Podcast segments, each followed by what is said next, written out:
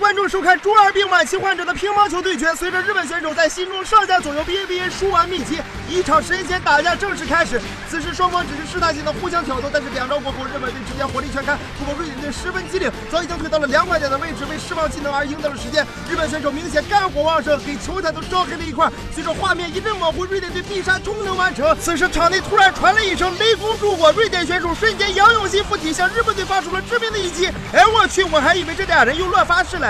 这必杀技虽然说是华丽，但是前摇太长。不过终于明白为啥中国队没来，原来是技能太吃显卡。所以说，瑞典选手放完必杀技，直接扔掉了拍子，哎妈，家伙事儿都烫手了。